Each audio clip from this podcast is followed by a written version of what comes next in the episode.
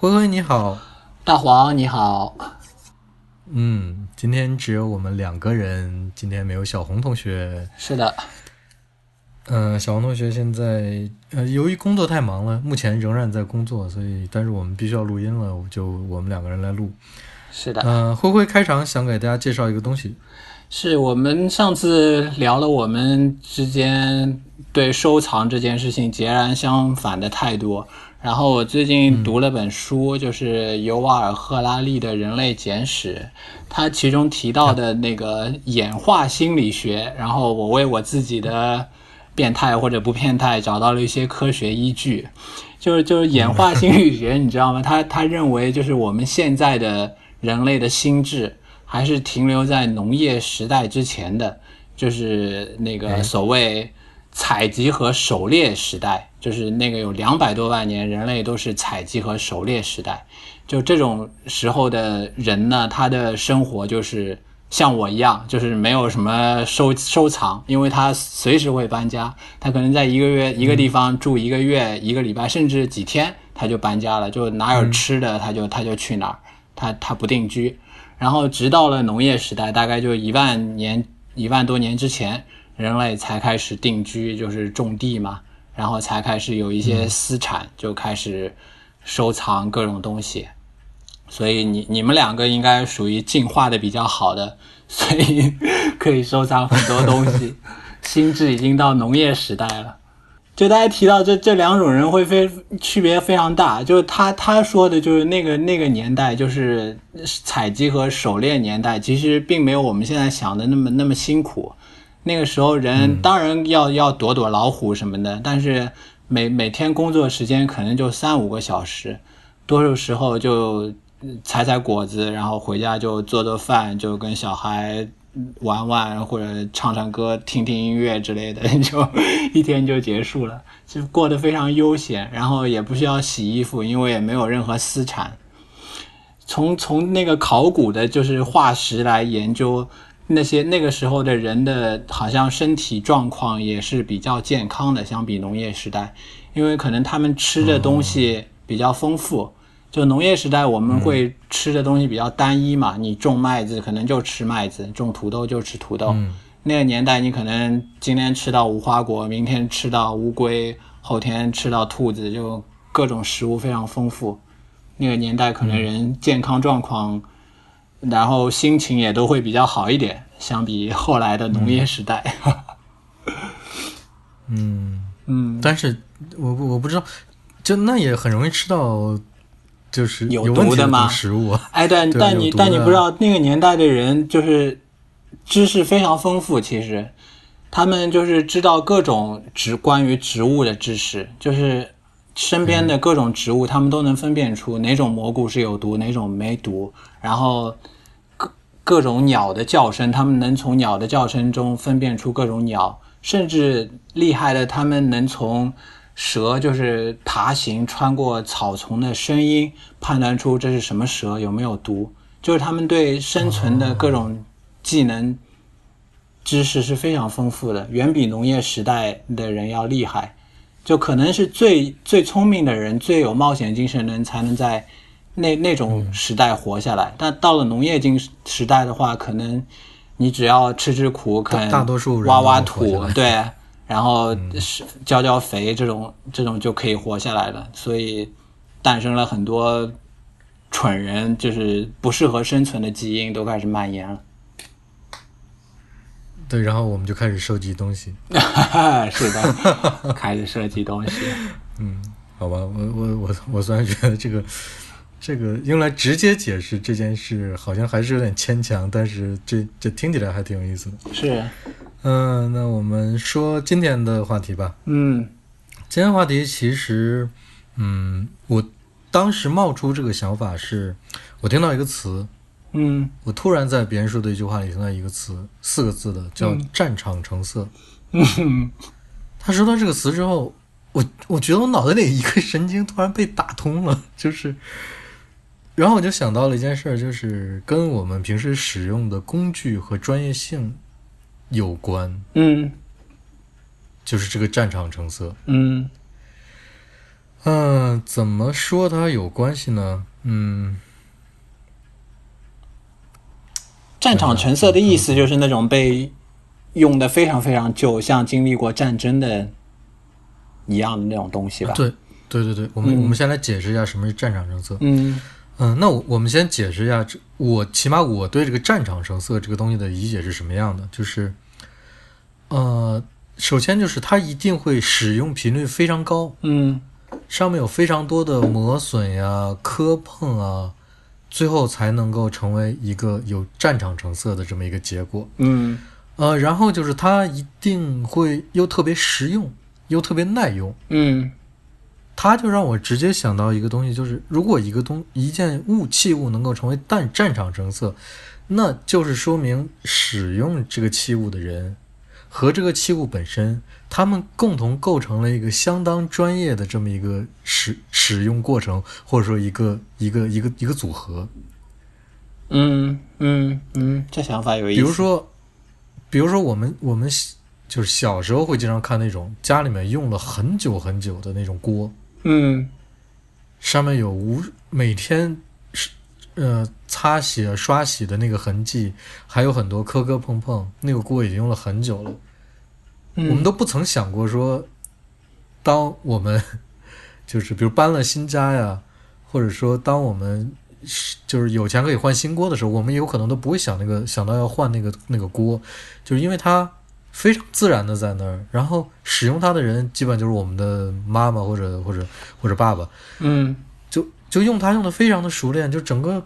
每天做饭都用它来做，然后大家大家就就已经它已经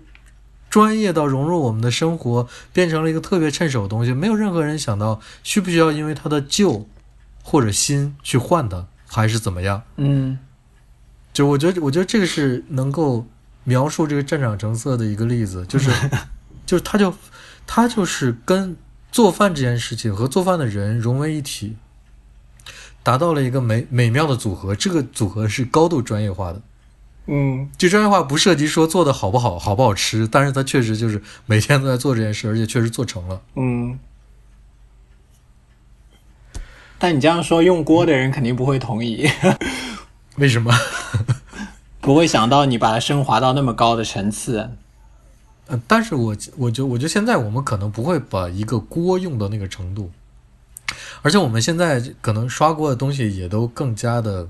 温柔了，不像我觉得我们小时候刷锅都是用那种什么钢丝球什么的乱七八糟那些东西，对，就是会会把锅搞成搞成那个，而且我们小时候那锅用的钢啊还是铁呀、那个质那个质质量也好，或者说厚度也好，也也不会像现在那样。嗯就就它都是很容易其实其实产生那样一个那个旧的状态的。那那其实要说这个，我我其实想是想引到一个什么样的话题，就是就是一个工具的专业性的问题。嗯然后我直接想到的就是，呃，一件事儿就是，因为那时候，呃，我想想啊，应该是春天的时候，春天的时候我在上海看了一个展览。嗯那展览是有一个日本的漫画家专门画恐怖漫画的，叫伊藤润二。嗯他办了一个自己的第一个个展，就是在上海办的。嗯那展览规模特别特别小，嗯呃也很快就走完了。嗯里面最有意思的，当然他其实尝试了很多，嗯，就是戴上那种虚拟现实的眼镜，你能够在在那个静态的画面、巨大的画面上看到一些，就是里面那个恐怖的东西都动了起来之类的那种那种。他做了一些这样的尝试，嗯但是对我对我最最有印象的东西，就是一段他在工作室的访谈。嗯他的工作室的访谈里面，他就给大家介绍他的那张小桌子上的各种东西。嗯他说他我用这个工具来做什么，我用这个工具来做什么，这个是我用来呃垫在手下面，不让那个不让手把之前画的那些那些那些呃印记啊都，因为手上可能会有汗，可能会有会有油，会有水之类的，嗯就不会把那些那些晕开，就是这是干这个的。嗯然后这个东西是我用来专门用来画一些，像是那种，呃，比如比如突然有个巨大的声响，画面的周围就会出现那种小小条条，像放放射状的那种。他说这这个是我专门用来勾这个边儿的。但是你，但是我看到那些工具，他在介绍的时候也说了，说这个就是在超市买的。这个你你猜，他还跟那个采访的人说，说这个你猜他是本来是干嘛的？嗯，但我现在就用来用它来干嘛？就是就它那些东西，完全就是跟所谓的漫画专业性的物品没有关系的一些东西。嗯就是可能就是一个小铁片片，但是他非常的喜欢这个铁片的这个锐度和这个质感，嗯刚好就可以当用来用作他的工工具。那那显然这个漫画家在漫画领域是非常专业的，嗯但是他的工具呢，就是就是这样的，是他自己找的适合自己的工具，嗯。而不是说我们到一个文具店里买那种啊，这个是专业的漫画套装，然后这给你一个盒子，盒子里面有有笔、有橡皮、有有什么墨水之类的乱七八糟，给你一堆东西，是。就是这这就是我想说的专业。嗯就它似乎不是一个被被商家定义的，或者说或者说被消费市场定义的一个东西，它似乎是更关乎于个人的。对，就适合他的东西嘛，所以对他来说，他可能没有考虑过所谓专业不专业的这个这个话题，可能外行或者入门者才会考虑专业不专业。他因为已经是非常专业，对他来说专业根本就不是问题，只是这个东西好用不好用。因为他作为一个专业人士，他比如他用的这些小工具，如果有一个生产商跑过来看到他用的这些，说啊，原来这些东西才是专业的，然后他回去就把这些东西都生产出来了，他用的那些怪的小东西，嗯这个时候他卖的话，可能这个东西到了那个买的人手里就变得没用了。对，他也对，他也可能真的是并不适合别人用的，并不那么好用的东西，只是适合他用，只是他用惯了。对，然后就我我又想起一件什么事儿，就是其实跟大跟这个也有点关系，就是呃，我之前有那么两天的时间在当当时在那个学校的时候，我受雇帮一个专门来拍模型的一个摄影师，他拍其实就是拍静物的一个摄影师，来帮他就当他的助手，帮他拍东西，因为等于嗯学校雇他来拍，但是还要有人来帮他辅助做一些调整啊什么的。好，我有两天跟他一起工作，那两天真的，我现在可以这么说，他颠覆了我的摄影观。嗯，怎么说呢？就是怎么说呢？他也就也用到了很多莫名其妙的工具，嗯那莫名其妙的东西跟跟专摄影的专业工具都没有关系。嗯就他要拍一个拍一个什么东西，他就突然说：“哎，我得找一个那个去。”然后跑就下楼回自己车里了。比如说他用了什么奇怪的东西？我以为他要搬搬上来一个什么什么，就是比如说他他要拍一个那个，呃，就是我们我们现在想象一下，就是有那种照片是中间有一个物品物体，嗯然后那个照片显示的是那个物体像一个放射状一样突然跑到你眼前，就是就是旁边有像彩虹那样的过渡，啊、就要象那种吧？就是镜头要变焦就是是吗？拍的时候要快速对，就是它要有一个它要有一个快速变焦的那个过程。嗯但是这个过程，因为你要真正拍张照片的话，你要你要那个转转的那个呃叫什么转镜头的那个焦距的时候，你要嗯转的非常稳，嗯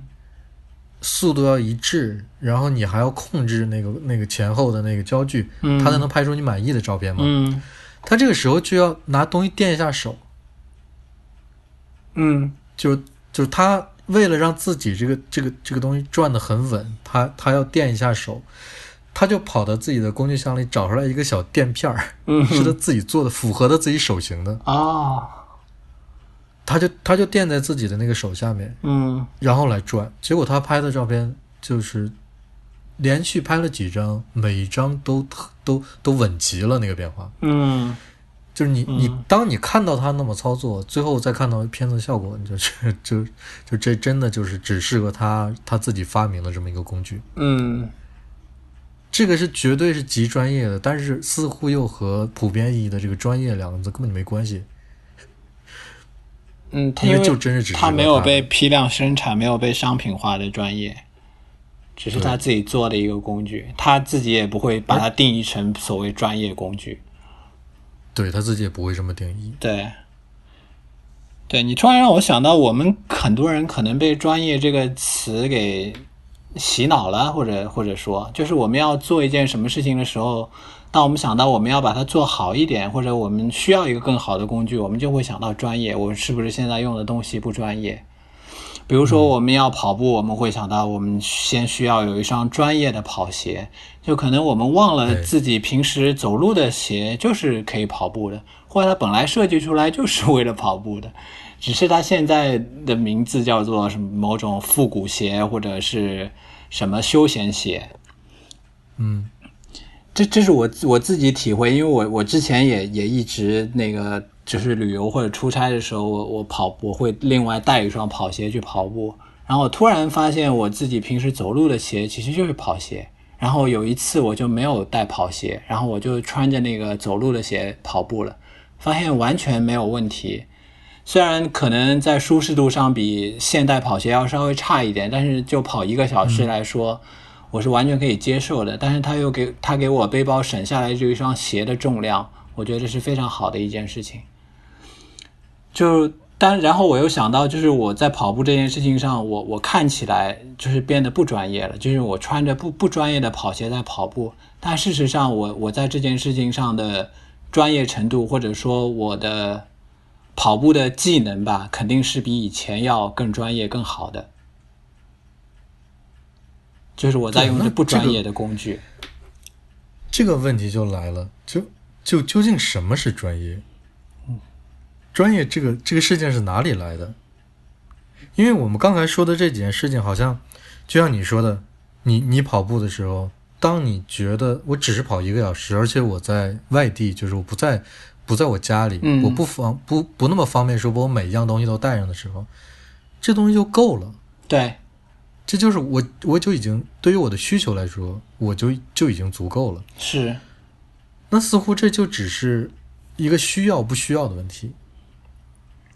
就是我需要什么就可以了，而那些我是不需要的。但是需要不需要这件事儿，是不是在现代的消费环境中，往往被解释成专业和民用呢？就是不是一个是不是一个有意、有意为之的故意的一个区分呢？嗯，我我们很多时候需要的东西可能就是民用的可以满足了，但是我们想要的是专业。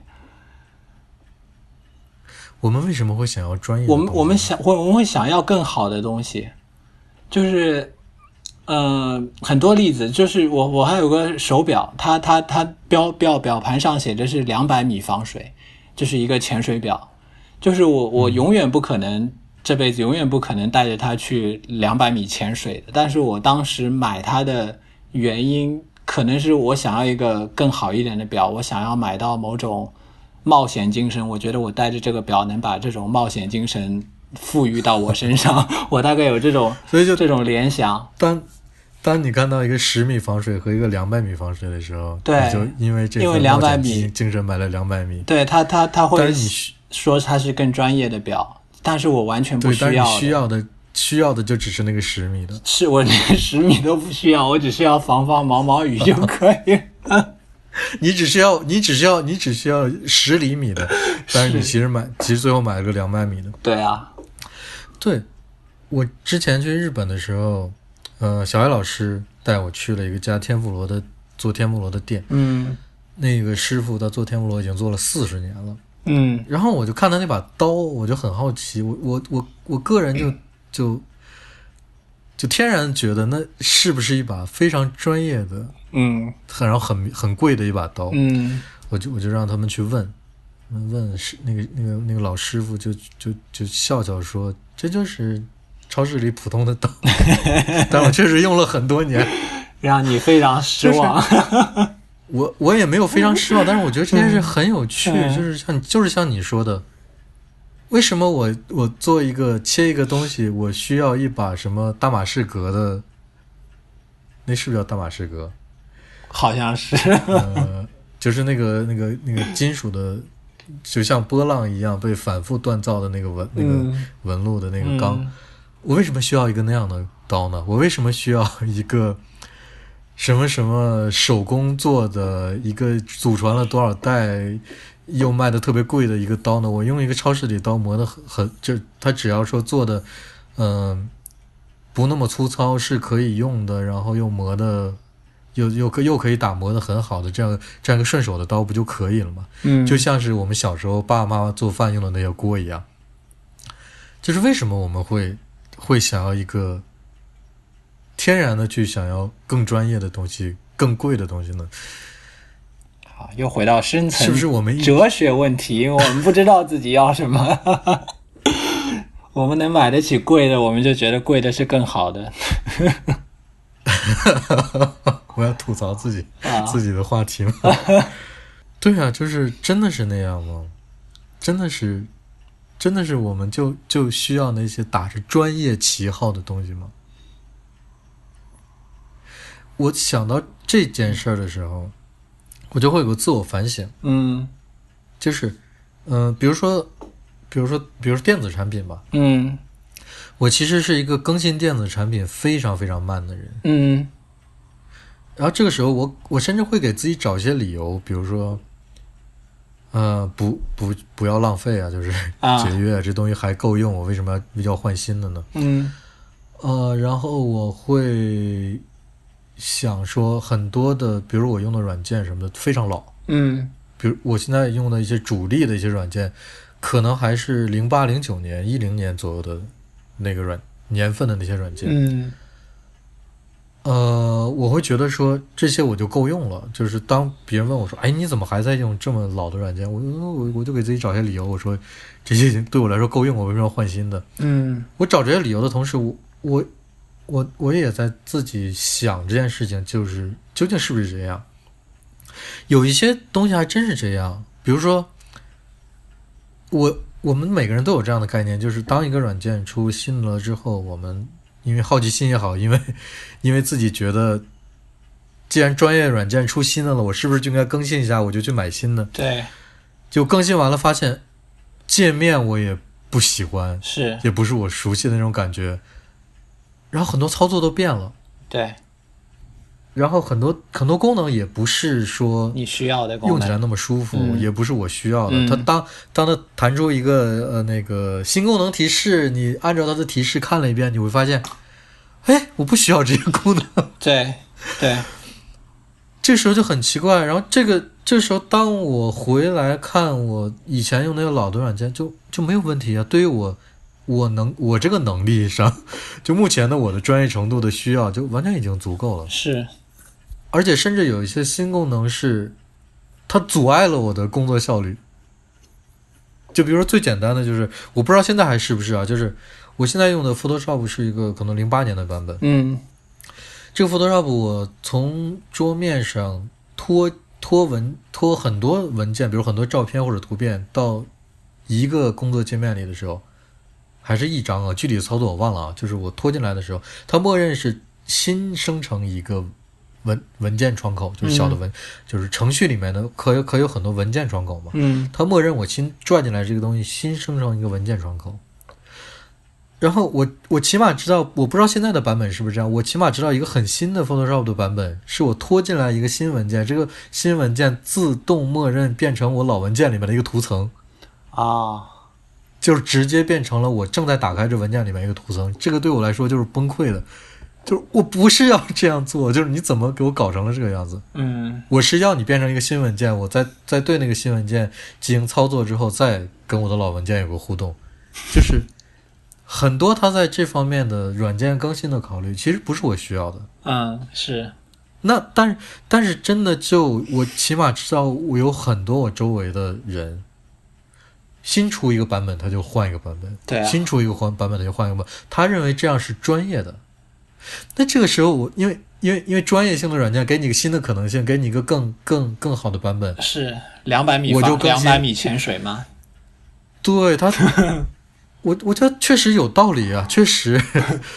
这这个专这个从这个专业性上讲是没错的，给出新的你就给你就你就用新的，这个确实是没错的。嗯但是我就来反思了，那究竟什么是专业？就难道我不专业吗？我也不觉得我不专业，就是就好像“专业”这个词是有点问题的。它究竟是它究竟是要强调这个概念，还是说就适合你自己就好？就对啊，就看在站站在什么立场上说了。如果就这个软件来说。它的功能如果比你之前的软件强大，如果确实是这样的话，它也许可以说是比你以前软件更专业。但是，但是当你用它的时候，你用的不顺手，效率更低的话，那那个软件新软件对你来说其实就不是一个专业软件。你用它的时候也并没有那么专业。所以，专业可能是一个，是一个相对概念，是一个相对概念，或者说。或者或者说其实不太是一个消费概念，我觉得，或者对，我觉得是个消费概念。嗯，就是我觉得对真正我们以为专业的那批人来说，尤其是最专业、最，是我也有这个感觉。嗯，对，他是那个行业里面我们认为他是最专业的那批人。嗯，反过来他用的是一个特别特别不打引号的专业的工具。对，比如超市里买的买的菜刀，比如说一个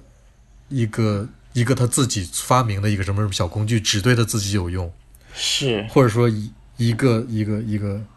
一个怎么样？比如说古代的画家油画，尤其是画油画那些，很多颜色都是他自己做的。嗯，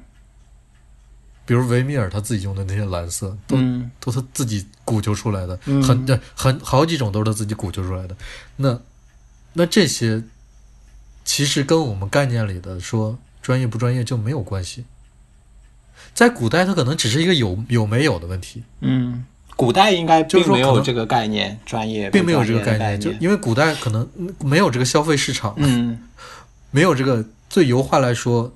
它就只分画家和非画家，和普通人，嗯，和做其他职业的人，嗯，它没有这个消费市场。而我们现在会出现，就是说什么，比如某牌子，我就我就不提了，呃。多少多少年纪念版一千色彩铅啊，五百色彩铅，啊，听起来就很专业，对吧？嗯，但是那我跟你说，那五百色彩铅你买回去之后，我你真正用多少色我不知道。我我觉得到你到你儿子到你孙子从你的旧东西里把这五百色彩铅翻出来的时候，都没有用过几根。嗯，而真正的 用彩铅的人，他是一根一根去买彩铅的。嗯，就是我用什么色，我才买什么色。什么五百色对我来说有什么用啊？嗯，那那四百那四百四百七十多色对我来说没有用。我我其实最常用的就是只那十几根、二十几根的颜色而已。甚至我就只用三根，只用两根。嗯，就就是这样而已。就是，就它真的是一个。越来越张张狂或者是猖狂的消费概念，我觉得，嗯，而且提到这个，我觉得最最呃贴切的一个例子，或者说能在我们生活中，呃，跟我们息息相关的两个例子吧，就不说一个了，一个就是 iPhone，嗯，这个手机，另外一个就是。数码相机，嗯，iPhone 手机是我想到了一件什么事儿，就是，就是现在我们的我们，当我们想要买一个 iPhone 手机的时候，我们其实选择突然变多了。对，我们有 SE，对，有普通版的，有 Plus 版的，嗯，我我们还有各种颜色，嗯，什么这个黑那个黑，嗯，呃，这个金那个金。对吧？各种各样的颜色给我们选择，是这些分别和这些区别，让我想到了一件我一直脑子里就萦绕不去的一个想法，就是说我如果是一个做产品的人，嗯，或者说我是一个呃生产商吧，嗯，我难道不是要生产最好用的东西吗？最或者是最好的东西吗？我难道不是应该把最我认为最优秀的东西提供给消费者吗？嗯，就比如说，如果如果现在 iPhone Plus 的摄像头比普通版的 iPhone 的摄像头要好，嗯，难道我不应该选择生产最好的，就是所有的都是用最好的那个摄像头给你吗？或者如果我认为一个东西的一个手机的尺寸是合适的，多大尺寸合适？我难道不应该只生产同一个规格的产品给你吗？就是我认为最合适的这个产品，就像是最初代 iPhone 那样，我认为什么合适，我认为什么样就是最好的，我做出了一个最最优的选择。嗯就是这个最优的选择，在我的团队里也是讨论过的啊，不是说我个人的自很自私的意见，嗯就是我们都认为这个摄像头就是比这个摄像头好，那我们难道不是应该就生产这一种规格的产品给你吗？我为什么最后我我变成了我给你五种颜色、六种颜色？嗯，为了卖更多啊，就五种颜色肯定比一种颜色卖的多，真的吗？真的呀，就是如你想象一下，慧慧慧慧，你想一下，嗯如果现在市面上只有一种 iPhone，只有一种颜色，嗯会影响它的销量吗？我我觉得我觉得会会没有五种颜色卖的多。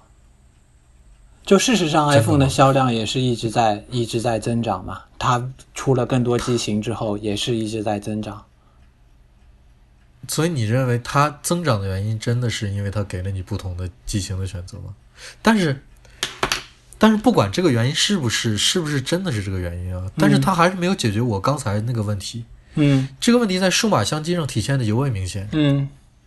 就是我我不我我一个主流的厂商，比如佳能、尼康，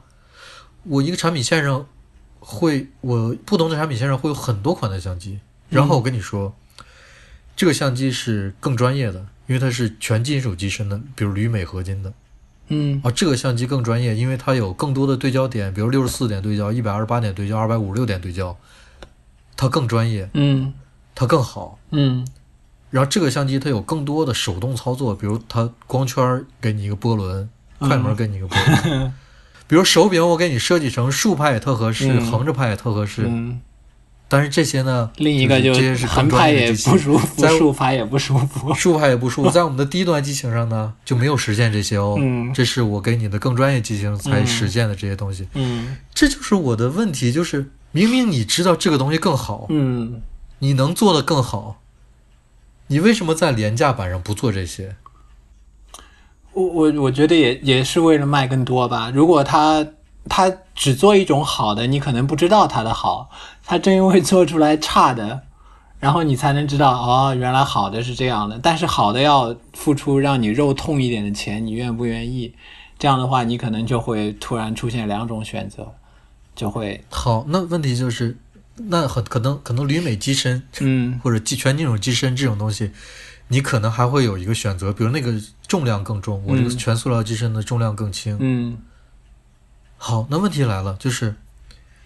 为什么我不生产一个？我在就是，如果你你是强调重量轻这个东西好，嗯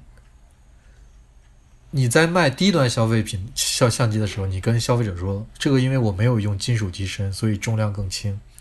你在卖高端高端相机的时候，你说这个因为我用了全金属机身，所以相机更耐用、更稳固。嗯。你为什么不生产一个我既没有金属机身那么重，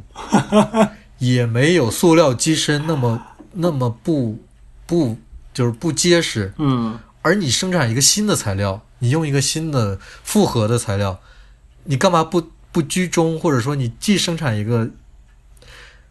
就是像就既既结实又轻的这么一个机身？大黄，如果他们生产出来这个，就是一个更高端的机型了。或者说，其实他们的塑料就是入门那个机器嗯。已经做到足够的结实了，嗯，而全金属机身只是一个打引号的专业，嗯。只是一个打引号的专业，只是一个让你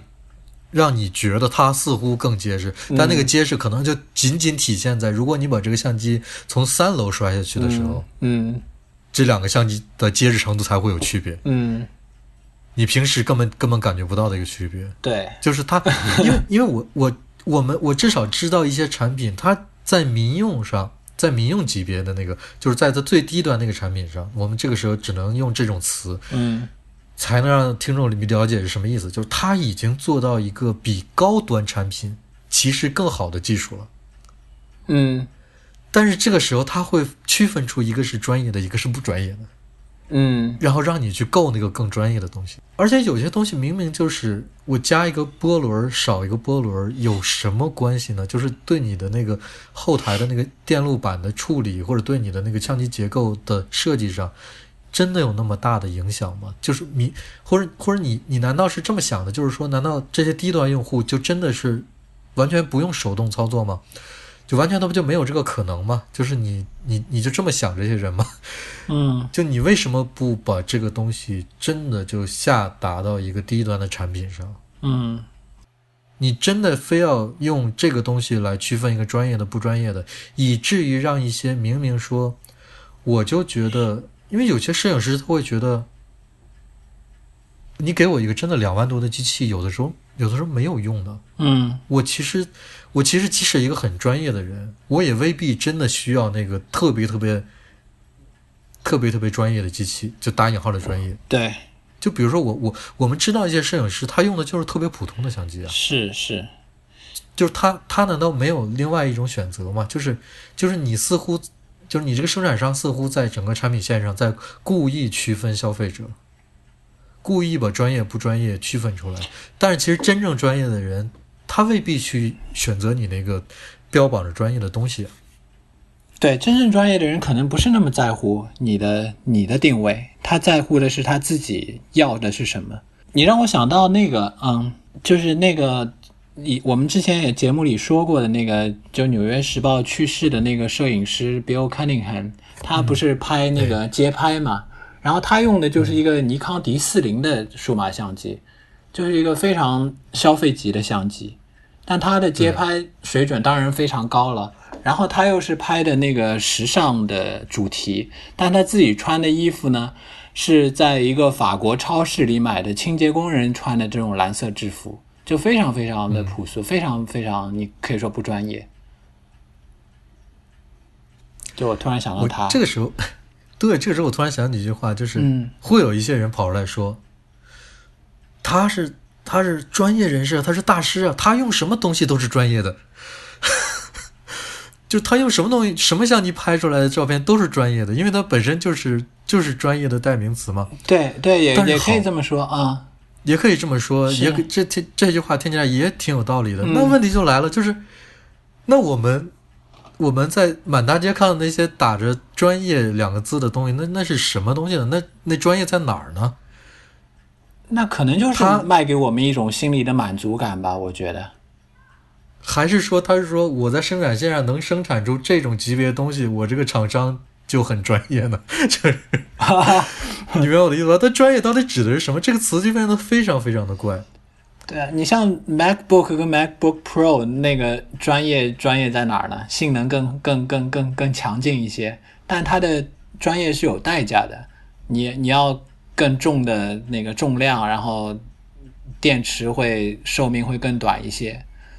就是你、啊你到底要的是什么？但它重量跟电池寿命，它可能就不在它的专业领域，它可能它的专业衡量就是性能强劲就是专业。就还比如说，就是我们平时用的耳机，就是 iPhone 自带的耳机，可以说是相当不专业。但是我们喜欢听音乐的人可能会配一些所谓专业的耳机，但这样的专业耳机，它当然音色会好，但是你要欣赏它的好处，你也要付出相应的代价。首先，它当然非常贵，然后它体积也会非常大，有一些甚至要配耳放这种东西，就操作起来也会非常麻烦。然后你听它的时候还需要非常奢侈的一点，就是你需要有个很安静的环境，你需要非常仔细的花时间去听这个音乐，你才能享受到它专业的好处。所以说它，嗯你要享受专业是有门槛和有代价的。对我我我平时听音乐是用的一个稍微好一点的耳机，嗯。但是也没有多好。嗯，但是如果我我出去夜跑的时候，嗯，我那个时候就会直接拽着 iPhone 那个耳机就出门了，而且是而且而且我甚至都不会把两边都带上，嗯。因为因为我出去跑步一般都是接近凌晨前后那个时间，嗯。呃，现在德国又不太安生，我就我就很怕草丛里突然窜出一什么人，所以我只戴一边的耳机，就就我用一个非常不专业的耳机，就只戴一边，嗯但是我我我那个需求就够了，在那个时刻，就是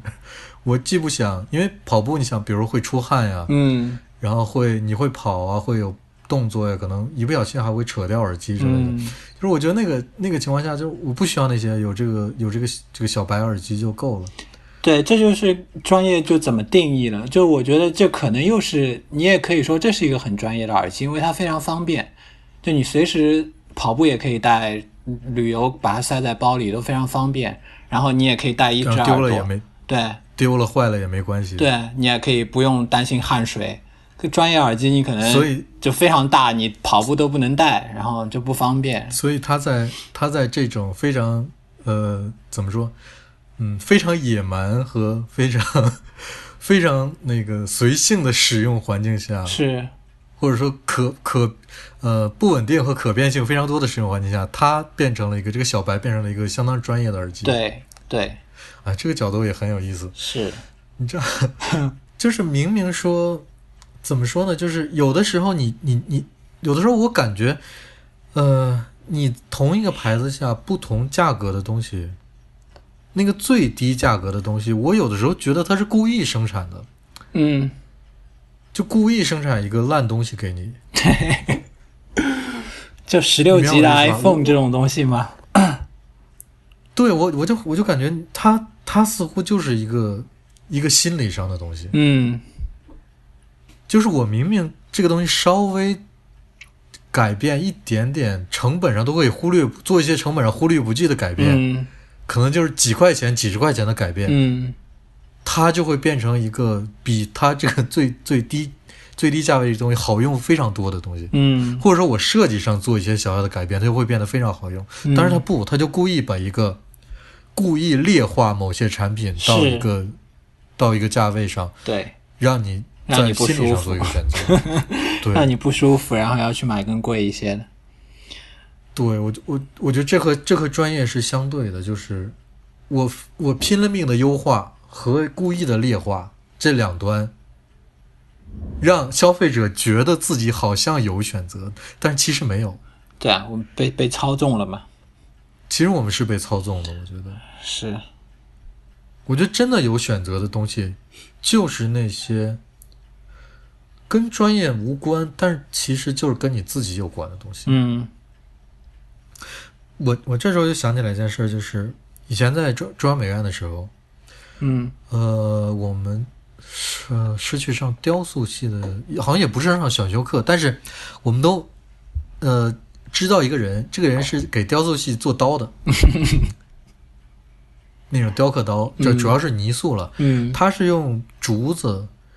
用竹子做那个刀柄，嗯他会把刀柄做成各种形状的，就符合你是就是可能圆，比如圆滑的呀，不同长度的、不同粗细的。嗯。然后那个刀，那个那个刀刃，其实那个做泥塑或者说做一些那个用一些小小有一些小的打磨功能的刀刃，他那个刀刃就是他自己会做一些自己喜欢的形状，他觉得嗯。这样、这个形状好用，他就弯成这个形状，嗯。然后用铁丝把这个刀刃绑在那个竹子刀柄上，嗯每一把刀长得都不一样。呃，原来是一个老师傅在做，这个老师傅后来就不干了，就是由他的儿子在做。嗯反正就是我不我已经忘记他姓什么了，就是可能姓姓邱，嗯好像真的姓邱。就是原来是老邱师傅，大家想买雕刻刀的时候都都给他打电话，他就第二天就约个时间，他就带着一个背包就进美院了，一背包一打开，里面几把百刀，几百把刀，每一把都长得不一样。好，后来变成小邱师傅，就是就情景是一样的哈。嗯这个时候你就每个人自己去选择。嗯哎，我觉得这把我用的会顺手，我就买这把。嗯我觉得那把我用的会顺手，我就买那把。但是其实就就就每一把都不一样，就像是，就像是可能有个不不太好的、不太贴切的比喻，就像是《红楼梦》里每个人，《红楼梦》里每个人的诗好像都是符合每个人的自己性格说出来的，但是其实每一首都是曹雪芹写的。嗯。就这这个当时我就我就我就有这种感觉，就是你们觉得这刀好用，你们觉得那刀好用，但其实这都是这做刀师傅自己做出来的，就是都是他、都是他觉得好用才做的一种刀，但是那刀确实比市面上的刀好用，啊。或者说市面上根本没有类似产品，啊。这个时候你就会反过来说，那市面上生产的那些专业的雕刻刀是些什么鬼？对，如果你美院在学学雕塑的人，嗯。甚至那些在在做雕塑的那些教授，都不再用那些专业的工具，嗯。而是在买一些真正专业的工具的话，嗯，或者说一个市面上根本不存在的东西的话，嗯那那些市面上存在的那些专业的东西都是什么鬼？嗯，对，或者说他他是不是也没有做的非常专业，他只是做的没有那么差，就是超越了市面上的那些那些刀。呃，你说市面上那些刀，就就会非常差，对吗？然后他，你说他只是用铅丝绑一下那个刀柄跟刀刃，啊，不，他的那个刀做的非常好，做的非常好啊。非常好。嗯就是我我我虽然之后也没有没有继续做一些雕塑类的尝试，但是我自己我还是收收算是收藏了几把他的那个刀，因为我觉得总有一天可能会用得到。他那个刀做的非常好，嗯就是我是我觉得这是特别专业的一个一个一个做法，但是他又和我们市面上的那种消费概念上的专业似乎没有任何关系。所以，我觉得我们今天聊聊的一件事儿就是，专业还是合适的问题。专业可能可能是个是个是个虚假的概念，当然它可能不是完全虚假的，但是它某种程度上是一个用用东北话，它可能是忽悠你的一个东西。但是它劣化的那些产品，就是做到最低端的产品，我觉得同样是忽悠你的。我们我们当我们买到一个，比如说我们买到一个中中端的消费品吧，嗯当它同样有一个更高端专业的那个存在的话，我们就内心总是痒痒的想去买那个更高端的，对吧？对所以这是一个勾引你更多更多消费的东西，我觉得。啊，